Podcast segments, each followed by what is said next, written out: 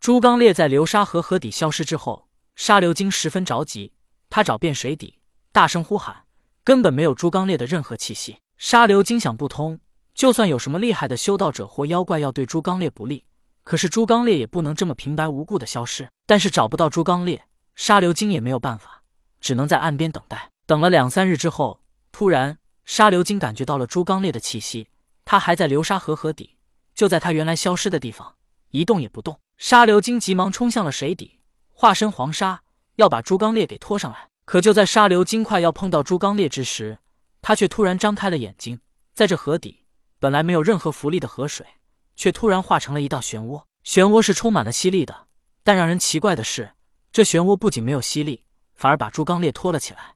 把他送到了岸上，沙流金一看便明白怎么回事了。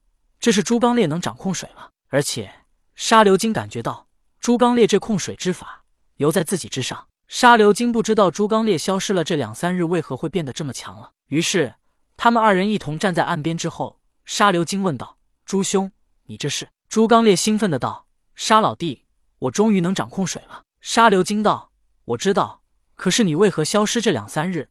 突然就有这能力了呢？虽然朱刚烈与沙流金关系不错，但是他想到这些事已经答应了，而且他也不能暴露出来，便说道：“我也不知道，当时我都快要昏迷了，突然我被带入了一个空间内，在这里全都是水，我就这么在水里泡了两三日，我感觉自己都已经融进了水里。当我醒来，就发现自己可以控制水了。”沙流金道：“朱兄的运气总是这么好啊，让人羡慕。或许玉帝让你做水军元帅。”真的是冥冥之中的天意。接着，沙流金继续道：“朱兄，如今你已经可以控制水了，我们接下来要去哪里？”朱刚烈现在不打算去北海，因为他现在还不能去，时机不到。想了一下，朱刚烈说道：“这次水灾是因为东海而来，我们先去东边。”沙流金点点头道：“我听朱兄的。不过，朱兄，咱们两个都被渡恶真人羞辱，这个仇可不能不报。”沙流金自诞生以来，就从没有感觉到这么愤怒过。想当初在天庭，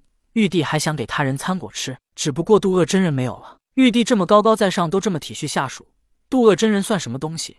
居然敢羞辱他！朱刚烈如今可以控水，又得到了天蓬咒，他自信满满的说道：“你放心吧，不就是没吃上人参果吗？到时候让他求着我们吃。”二人说罢，朱刚烈看到流沙河河水几乎就要蔓延到岸上，他双手结印挥舞，流沙河河水便开始下落。别的地方的河水并没有什么变化。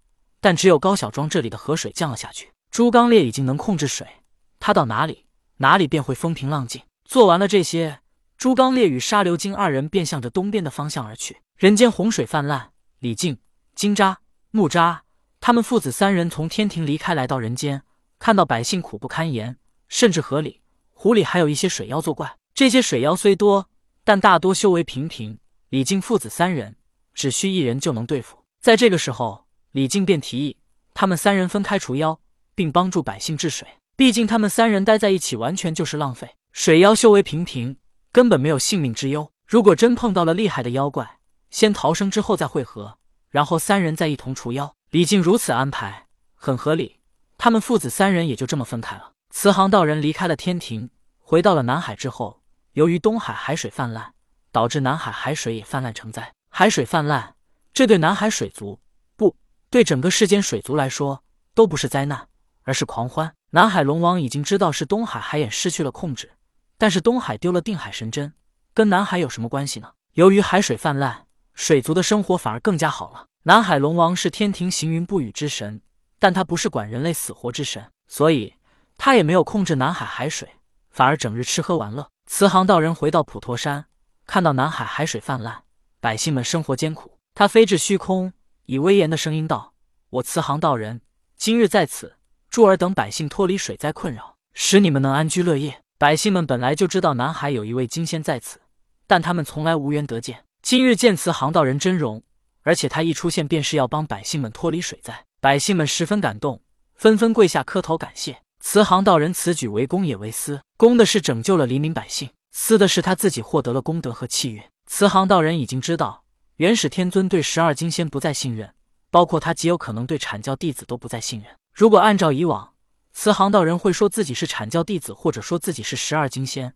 但如今他慈航就是慈航，他不想再利用别的名头了。他也不想自己做下的功德，却让阐教分走一些。慈航道人此举的确是最完美的方案，他自己获得了好处，也拯救了黎民百姓，两全其美。站在虚空中的慈航道人看到匍匐在自己脚下的百姓越来越多，他觉得这事已经造得足够大了，于是他从乾坤袋里掏出了玉净瓶，丢进了波涛翻滚的南海之中。